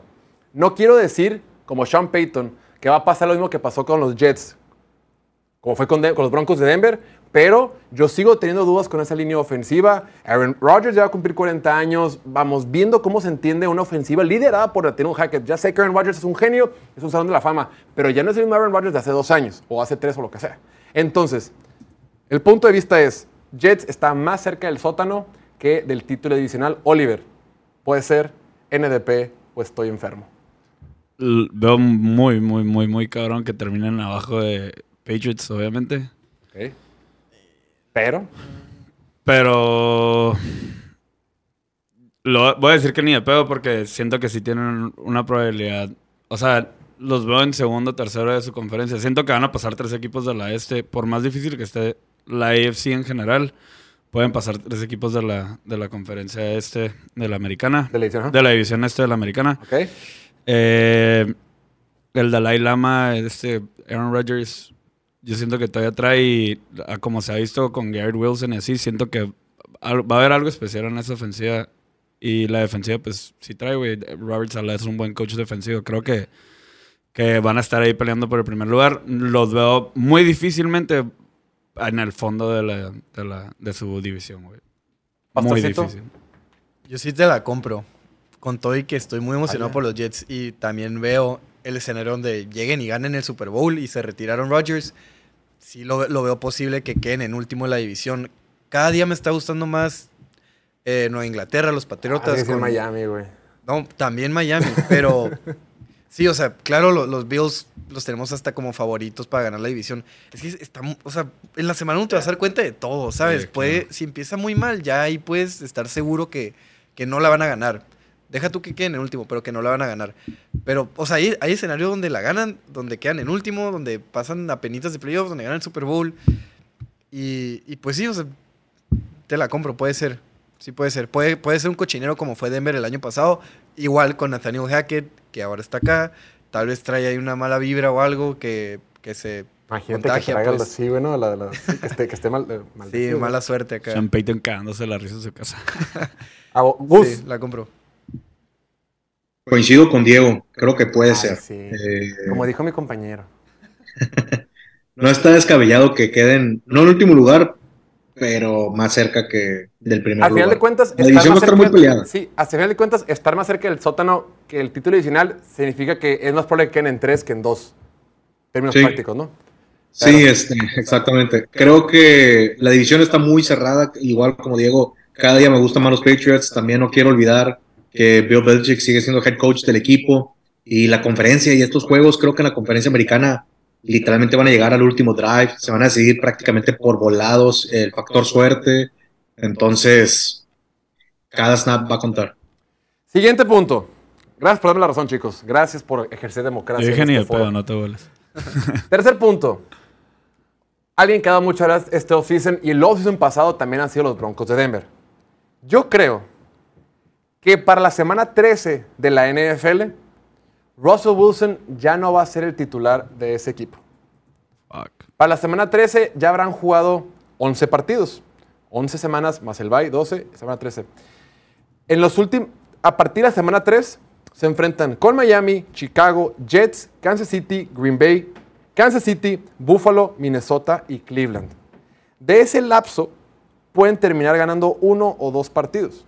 Entonces creo o visualizo un escenario donde los Broncos de Denver para la semana 13 que van a jugar frente a Houston ya entrando en diciembre van a tener una marca perdedora como de 4-7, 3-8, una cosa así. Dice Sean Payton, cabrones, aquí ya cerramos el changarro. Para eso me traje a Jared Stidham para que fuera el suplente. Vamos a verlo jugar, vamos a ver qué traen. Semana 13 jugamos contra Houston, un juego ganable. Ya estamos en diciembre, güey, cabrones. Pasemos una bonita Navidad. Russell Wilson, muchas gracias. Oliver, yo creo que Russell Wilson no es titular en la semana 13. ¿Coincides, no coincides o ni de pedo? Ay, güey, es que Jared Stidham, güey, no me la vendiste muy cabrón. Pero, por ejemplo, si hacen un trade, güey, por un Trey Lance o algo así, alguien que, por ejemplo, si Brock Purdy se queda como titular en San Francisco, me gustaría ver a, a Trey Lance en un equipo, pues, que ya le está dando babaya a su coreback. Voy a decir ni de pedo también porque no lo veo muy improbable, pero tampoco se me haría algo coherente que hiciera Sean Payton. Tibio, tibio. Tibio de la madre, ¿no? Si estuviera aquí, le mire, te hubiera dicho tibio. Eh, Diego, es el frozono. Sí, definitivamente puede ser. Creo que incluso los comentarios que hizo Sean Payton de Nathaniel. Hackett, ahí- alguien por ahí dijo que, que está como que ya echando culpas de que, ah, o sea, me entregaron un cochinero. exacto. Si me va muy mal la primera temporada, pues es la primera temporada y yo lo voy a arreglar como pueda. Y por lo mismo no creo que le tenga mucha paciencia a Wilson, ¿no? Primera que le esté cagando mucho, ya. Sácate, A ver qué tenemos. Igual perdemos los últimos juegos y a ver cómo nos posicionamos en el draft, ¿no? Para, Caleb para intercambiar por alguien. O, nomás hay un Caleb Williams, no, no le puede tocar a todos. Todo el mundo quiere que le Williams, güey. Ya andan diciendo uno de Patriots de que ah, nosotros vamos a ir por Caleb Williams. Los Eh. Patriots tampoco creo que, que hagan tank. Es una franquicia que. Bueno, me estoy desviando un poco, pero. O sea, para este güey que dijo eso, los Patriots no van a perder todos los juegos para ir por un coreback. No, no es una franquicia que haga eso. Aparte, Belichick está persiguiendo el récord de más partidos ganados, Claro, güey. claro. No creo que, sí. Sí, sí, sí. Pero bueno, volviendo a, Denver, igual este Sean Payton, incluso, incluso con un equipo ideal, como fan de Saints, pues sí, sí tiene mucho potencial y puede llegar a ser un equipo que esté compitiendo por la conferencia en algún punto, pero también con, con sus Dream Teams de los Saints tuvo malas temporadas de 7-9, Claro, de- güey.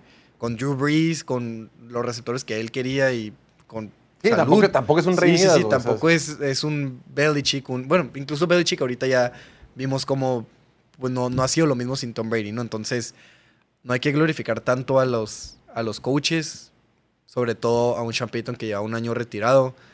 Entonces, sí, creo que van a empezar medio lento y, y lo va a terminar banqueando. No sé si en la 13, pero no va a terminar el año Russell Wilson. Válido. Gracias por darme la razón. Ah. Eh, Gustavo, Creo que hay que agregar una categoría que se llame Te lo firmo porque te lo firmo. No va a ser el quarterback titular para la semana 13 en un descuido antes de los Broncos de Denver. a ver, digo, planeemos la, la sección, digo, esa la, la- la saca- la acabamos de sacar. ¿Cómo le podemos poner la sección? Te lo firmo. 100% Puede ser- garantizado. Un fi- 100% garantizado. Sí, es que ni de pedo también. Sí, te lo firmo, puede ser enfermo mental. Te lo firmo, puede ser enfermo mental. Perdón, te lo firmo, ni de pedo, enfermo mental. No, te lo firmo, tibio, Ándale, Enfermo mental. enfermo mental. Sí. soy un tibio, ponle. Soy un tibio.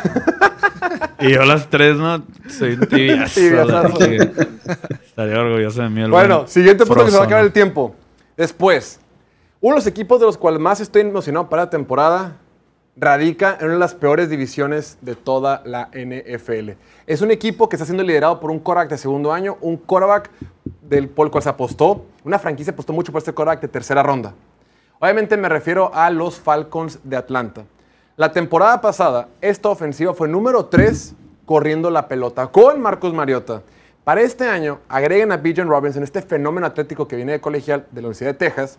Le dan el voto de confianza a Desmond Reader, repito, este jugador de segundo año de tercera ronda. Tienes armas importantes que has estado drafteando, Kyle Pitts, Drake London en esa ofensiva. Y la línea ofensiva es prácticamente la misma, más un guard que agregaron por ahí. La misma que te hizo la tercera mejor eh, ofensiva por tierra en 2022. Y tú revisas su defensiva, pues no tiene super macroestrellas, pero tiene jugadores sólidos en todas las líneas y una que otra estrella por ahí. O sea, tiene una buena defensiva. Tienes un buen staff de cocheo liderado por Arthur Smith. Entonces, más allá de que yo creo que pueden ganar esta división, que es muy, muy débil, la sur de la Nacional, yo creo que con que Desmond Reader, un quarterback de tercera ronda, con que sea un quarterback en esta temporada top 15, a Atlanta le va a alcanzar para ganar un partido de playoff este año.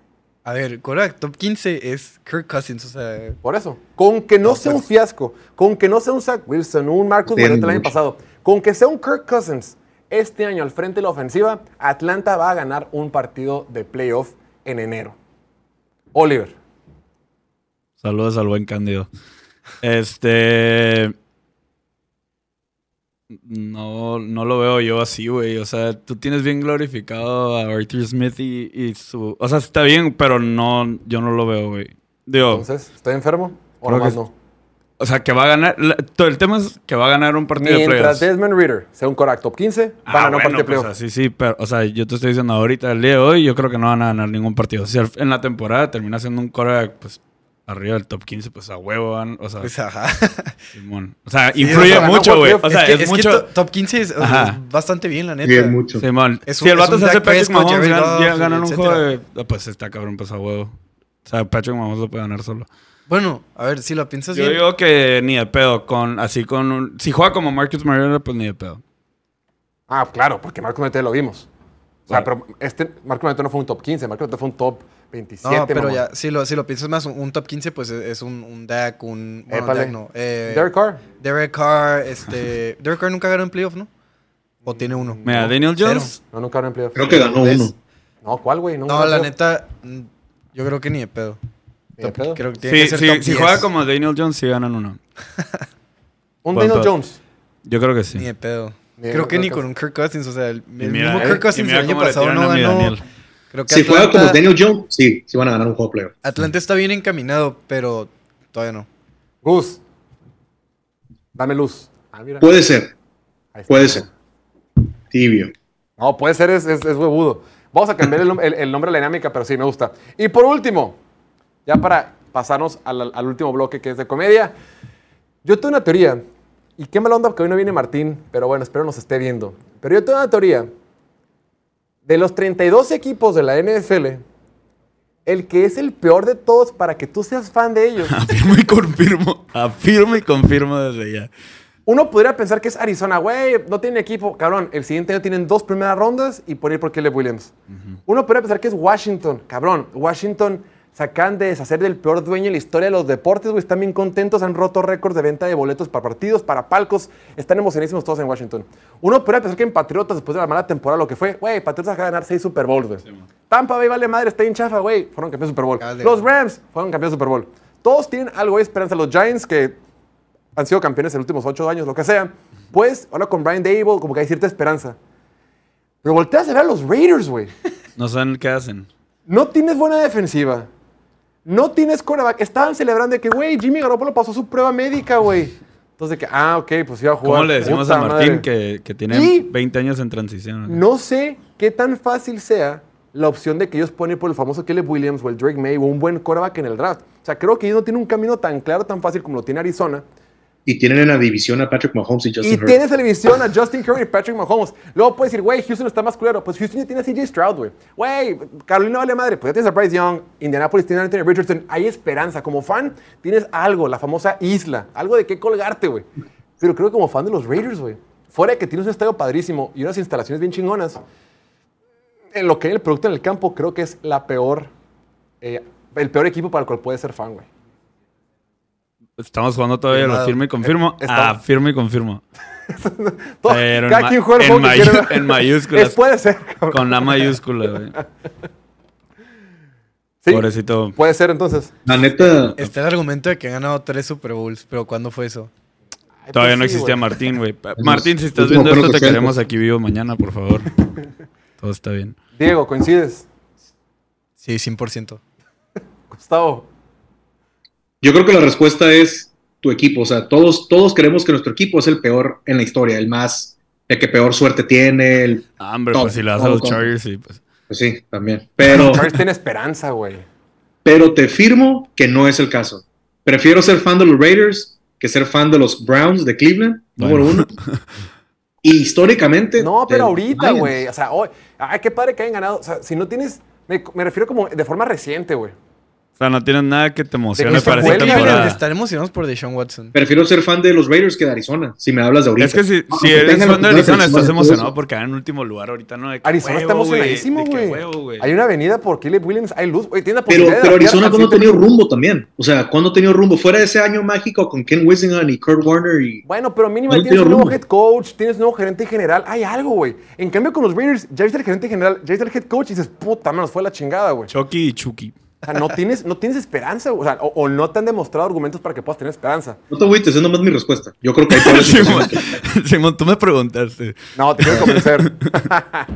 bueno, vamos a hacer un pequeño break y al regreso tenemos nuestra sección de comedia. Regresamos en un minutito. Venga. ¿Por qué los, ¿Por qué los mexicanos, mexicanos no triunfan, en, en la, la NFL? Si bien existen varios jugadores exitosos con raíces mexicanas, en realidad solo hay un jugador que haya estudiado en México que ha llegado a jugar un partido de temporada regular en la NFL que no sea pateador. Rolando Cantú con Arizona. ¿A qué se debe todo esto si en México hay tanto talento, pasión y afición por este deporte? Son tres los principales factores y te pido un poco de paciencia porque al final si hay algo de esperanza entonces acompáñame en el viaje. 1. Para empezar, el tamaño. El fútbol americano es un deporte físico de trancazos y el mexicano promedio mide 1,70 m mientras que el gringo anda en 1,77 m. Desde ahí las probabilidades son bajas. 2. Habiendo dicho lo anterior, el fútbol americano es un deporte originario de Estados Unidos y por ende siempre le van a dar prioridad a sus propios talentos. Al menos que un jugador extranjero verdaderamente resalte y haga cosas que ningún otro estadounidense pueda hacer, pues las oportunidades son muy escasas. Con solo decirte que en México menos de 80 mil personas practican. Ya estamos de regreso completamente en vivo en el show de Piloto Fútbol. Yo soy Jorge Torres y después de la sesión pasada, donde todos estuvieron de acuerdo conmigo como debe de ser, porque aquí es una democracia pura y soberana, whatever that means. Ya estamos en la sección preferida de chicos y grandes, la sección de comedia de la sección que tiene los mejores memes de la NFL en nuestro idioma. Por supuesto me refiero a la sección de piloto memes latino y como cada día en este bello programa tenemos la dicha, el privilegio y el honor de ser acompañados por dos jóvenes promesa de la ciudad de Chihuahua, capital del estado de Chihuahua. Mira, pinches chihuahuenses sin creatividad, güey. ¿Cuál le ponemos en nuestra capital? Chihuahua. Chihuahua. Pues sí, ¿qué más? Ta madre. Qué pedo, Pero bueno, ahí está el buen. Chuy y el buen Kevin, estimados. Qué What's gusto up? verlos. Oye, fue cumpleaños de Chuy, se festejó en el Hospital Ángeles, nada mal. Un hospitalito fifí para pasar bien el cumpleaños. Y ahí tenemos a los dos. ¿Cuántos años? ¿Cuántos años? 28 ya, Oliver. Te ves, te ves más joven, güey. Gracias, diría- gracias, güey. ¿no? Uno diría que, que el Jorge te sacaba 10 años, ¿eh? Fíjate, y me saca como 15, ¿no? ¿Cómo estás? ¿Cómo sigues, güey? Ya, chingón, güey, todo bien. Ya, ya, ya pasó lo feo. Entonces ahorita ya andamos Ahora viene al lo más 100. cabrón. Ya pasó lo feo, ahora viene lo más cabrón que es el pago, güey. Me salí sin pagar. Entonces me, andan- me andan siguiendo, güey. Pinche hospital muy fifí la chingada, pero no Aquí mames. rezamos por ti. Y, y ya cuando vi la cuenta dije, a la madre. Pídele un varito al Oliver, güey, te aliviana. No, hombre. Oye, nada, no nos puede pagar un curso de inglés el cabrón, güey. Qué chingados nos me va a pagar el Oye, estás hospital. viendo que se la pasó en San Diego, todas las vacaciones aquí. Oye, es lo que andaba viendo. Trae un look muy de señor que apoya a Donald Trump, güey, de esos gringos. le, le faltó la gorrita de Make America Great Again, güey, nada más. Para, para meterse en el papel. Eh, güey, ¿por qué traes look de act- actor porno, Oliver? ¿Qué pedo? A mí se hace que trae look de Eh, una fue persona. por mi jale del verano, pero ya, ya, ya se acabó entonces. Trae look de una persona que no puede estar cerca de escuelas primarias. Exacto, güey. Pelada puede protagonizar alguna serie, güey, de asesinos seriales, el Oliver, güey, sin pedos. Con ese. Kevin Lamas, también de Chihuahua. ¿Qué show? ¿Cómo andas? Aquí muy triste escuchando tus, tus tomas. Yo te quiero preguntar, ¿qué te han hecho las águilas, güey? ¿Por qué batallas tanto en decir que, que vamos a quedar como primero de la, de la división? No entiendo, no entiendo. ¿Cómo que nada, güey? Yo fui fan de Águilas. La última vez hicimos un story que me puse la gorra de los Eagles, güey, ahí en Instagram. Somos fan de los Águilas también aquí, nomás que creemos que no va a ser un año igual de mágico como el 2022. Oye, no, no veo campeón repetido desde división. 2003 y 2004 en la división. Ahora, ahora toca a los Commanders. A los Oye, que los Giants. Commanders quieren Giants. cambiar de nombre, ¿verdad? Sí, pero vez. estaban que quieren regresar a ser Redskins, güey. Eso está chilo, No la mames. Redskins Pinche- era un buen nombre, güey. Que los Bucks, que los no- Bucks se no caen a los un rato, ¿qué? Redskins, güey, ¿cuál es el pedo, güey? O sea, güey, le preguntan a los Redskins, eh, güey, ¿Te molesta? En él. ah, pero yo, yo soy blanco y, Maga, o sea, maga. y a mí sí.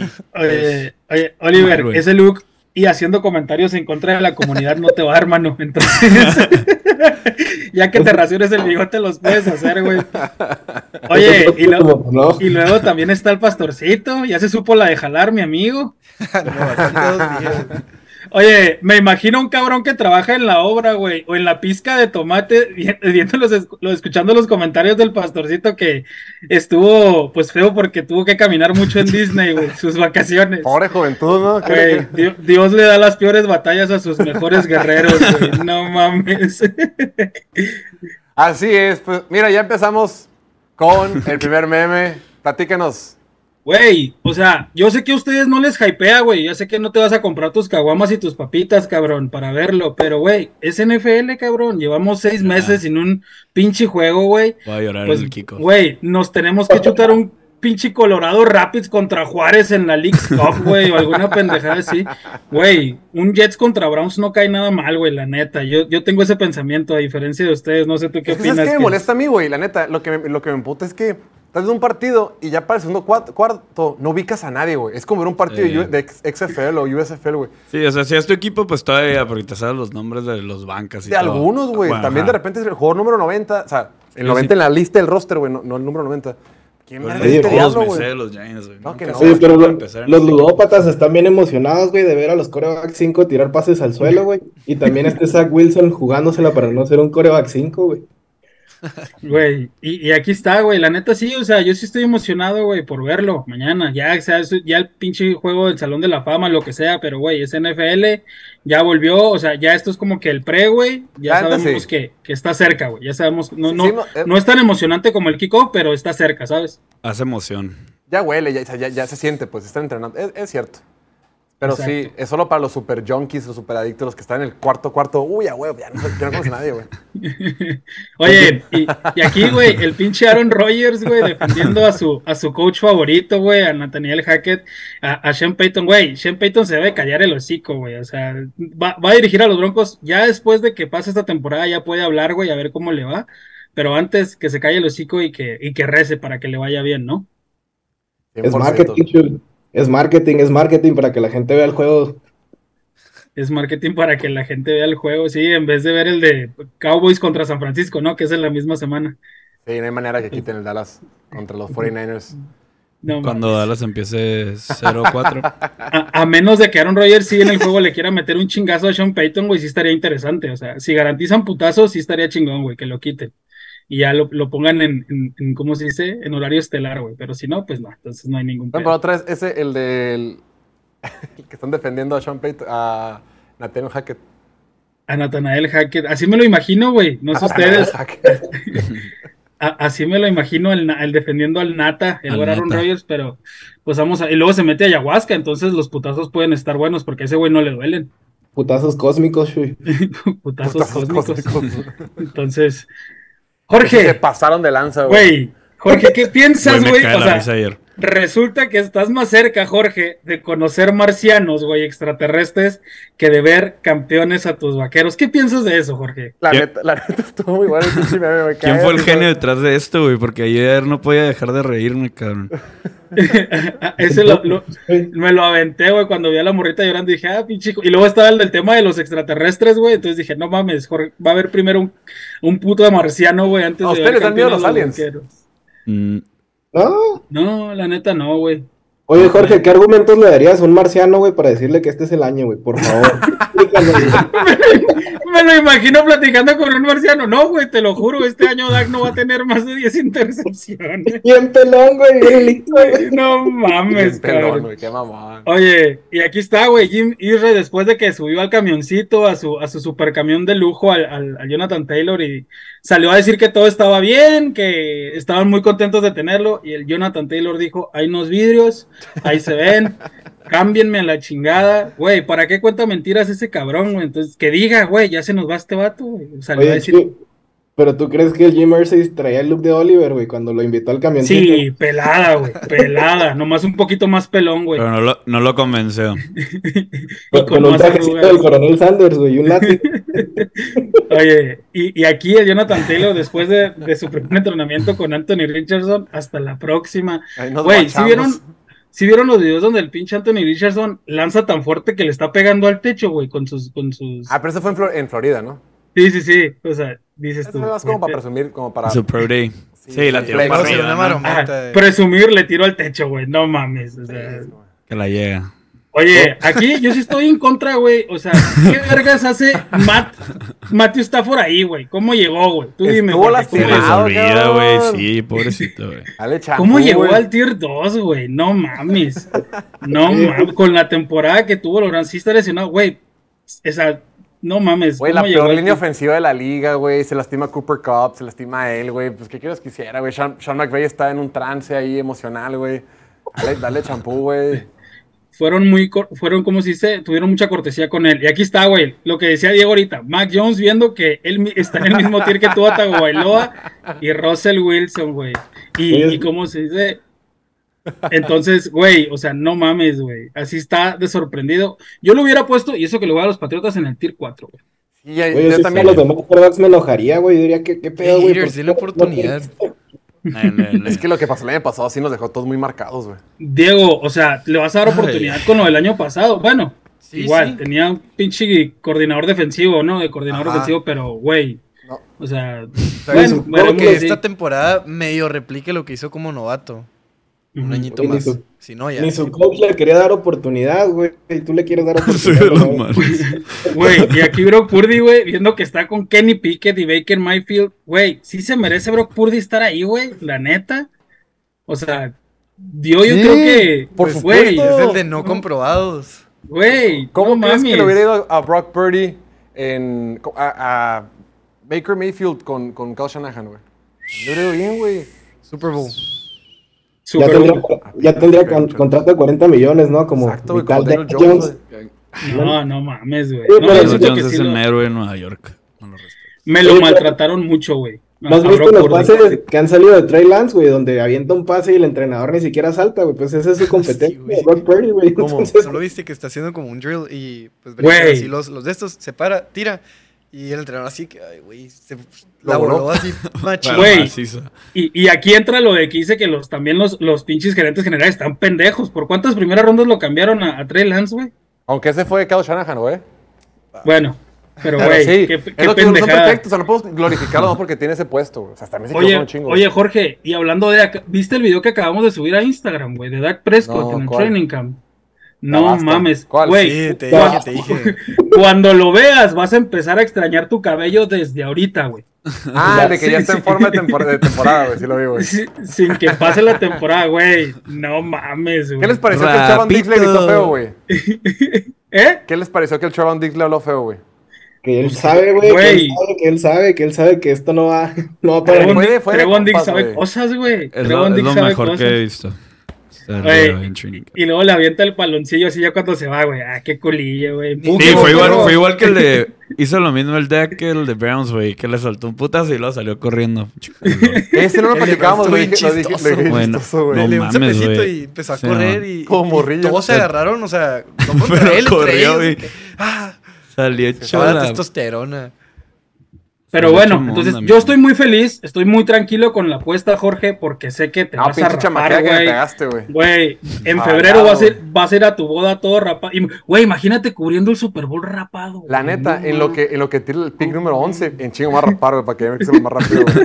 Sí. La neta sí, la neta Para sí. que empiece a crecer. Sí, para que empiece a crecer. Va- vamos a hacer planes para, la- para- oye, para estar en Mexicali cuando ya vaya a cumplir la, la, la, la sesión número 11 para yo raparte, güey, en persona. Y sabes que lo peor de todo, güey, el... va a ser frío, güey. Y la neta, cuando dice coco liso. Sí, aquí en Mexicali se En el calor se aplica, ahorita se aplica porque pinche calorón, güey. Pero en el frío, Oye, güey. oye, güey, voy a llegar a la boda y se van a sacar de pedo, van a decir, oye, ¿cómo- ¿quién invitó a Pitbull, güey? ¿Qué rolitas son? Te ¿Quién pones unos este mala, Va, va a empezar a aplicar el Jorge la de que no se baña en, en invierno porque al cabo que ni se la va a notar por la greña. Es con la 2, güey. Se crece rápido, güey. Aparte de mover mamado. Güey, me, me, me mama que ya está desde ahorita diciendo que ya, güey, que ya valió madre, Ojalá la ¿sabes? tire lo O más rápido posible, güey. No para tiene- week- no tiene week esperanza. 13, güey. Dos, week 2, 10 intercepciones. ¿Qué? Si arranca Pues bueno. semana 1 contra Giants, cero Cuatro. touchdowns, tres intercepciones, No, un man. fumble, güey. Güey, yo Desde- para la semana 2 ya fuera tu me rapado. O sea, ya es Me inevitable si quiero. ¿sí, no? Puedo rapar lo que yo quiera, o sea, si, la- si en la semana 5 que lleve 8 intercepciones me voy por vencido, vale, ¿no? Sí, No tengo que sí, esperarme, sí, güey. sí. Bien. Sí, sí, se lesiona y, y ya te rapaste. Sí, sí, sí. Se- lesiona con nueve intercepciones y, y Pero ya cuando te rapes también te vas a rasurar, o sea, pelón para que parezcas así un huevo. Güey, pero No, ahí barbita. también, o sea, también para que veas que yo estoy corriendo riesgo, porque por ejemplo, llevo ocho intercepciones y se lesiona, pues no llego a las 10, güey, llámame yo, me explico. Me acaba la risa que te rasures y se lastima. También, te también, te- también se tendría que ir rasurar él, güey. Sí, sí, sí. Ah, pues, está bien, pues, está bien, Pero pero- siempre trae gorra ni se le nota. Sí. Vamos a poner gorra, güey. Sí, la chingas tú nunca se- siempre así. Güey, yo, yo, yo voy a parecer cadenero de bar, güey, si me rapo, no mames, güey. O sea, esos que traen los lentes, no, no mames, güey. Así me voy a poner, pero bueno, pues ya veremos qué pasa. Ya es bien tarde, nos tenemos que ir a una correr de aquí, güey. Nos tenemos que ir, gracias, estimados, porque no pudimos estar ayer por el tema de la luz, temas de logística, y aquí están al pie del cañón. Les agradecemos mucho, como siempre, su tiempo, sus increíbles memes y todo el esfuerzo que hacen con el equipo de Piloto Fútbol. Nosotros, por nuestra parte, ya nos tenemos que ir. Nos vemos el día de mañana, mañana jueves en punto de las 5 de la tarde, hora del centro de México. Ya lo saben, todo este mes de agosto estaremos martes y jueves grabando de 5 a 6.20. Una vez que arranque la temporada, a partir del 4 de septiembre, ya tendremos contenido todos los benditos días. Y esto se pone bueno. A ustedes los veo mañana, jueves en punto de las 5 de la tarde, del centro de México. Yo soy Jorge Torres y el día de hoy tuve el gusto de estar acompañado por Oliver, Diego, Gustavo, Chuy, Kevin y a toda la producción, Noel, Piña y el buen Dante. Nos vemos el día de mañana. Que tengan excelente miércoles. Chao, chao. Venga. Hasta la vista.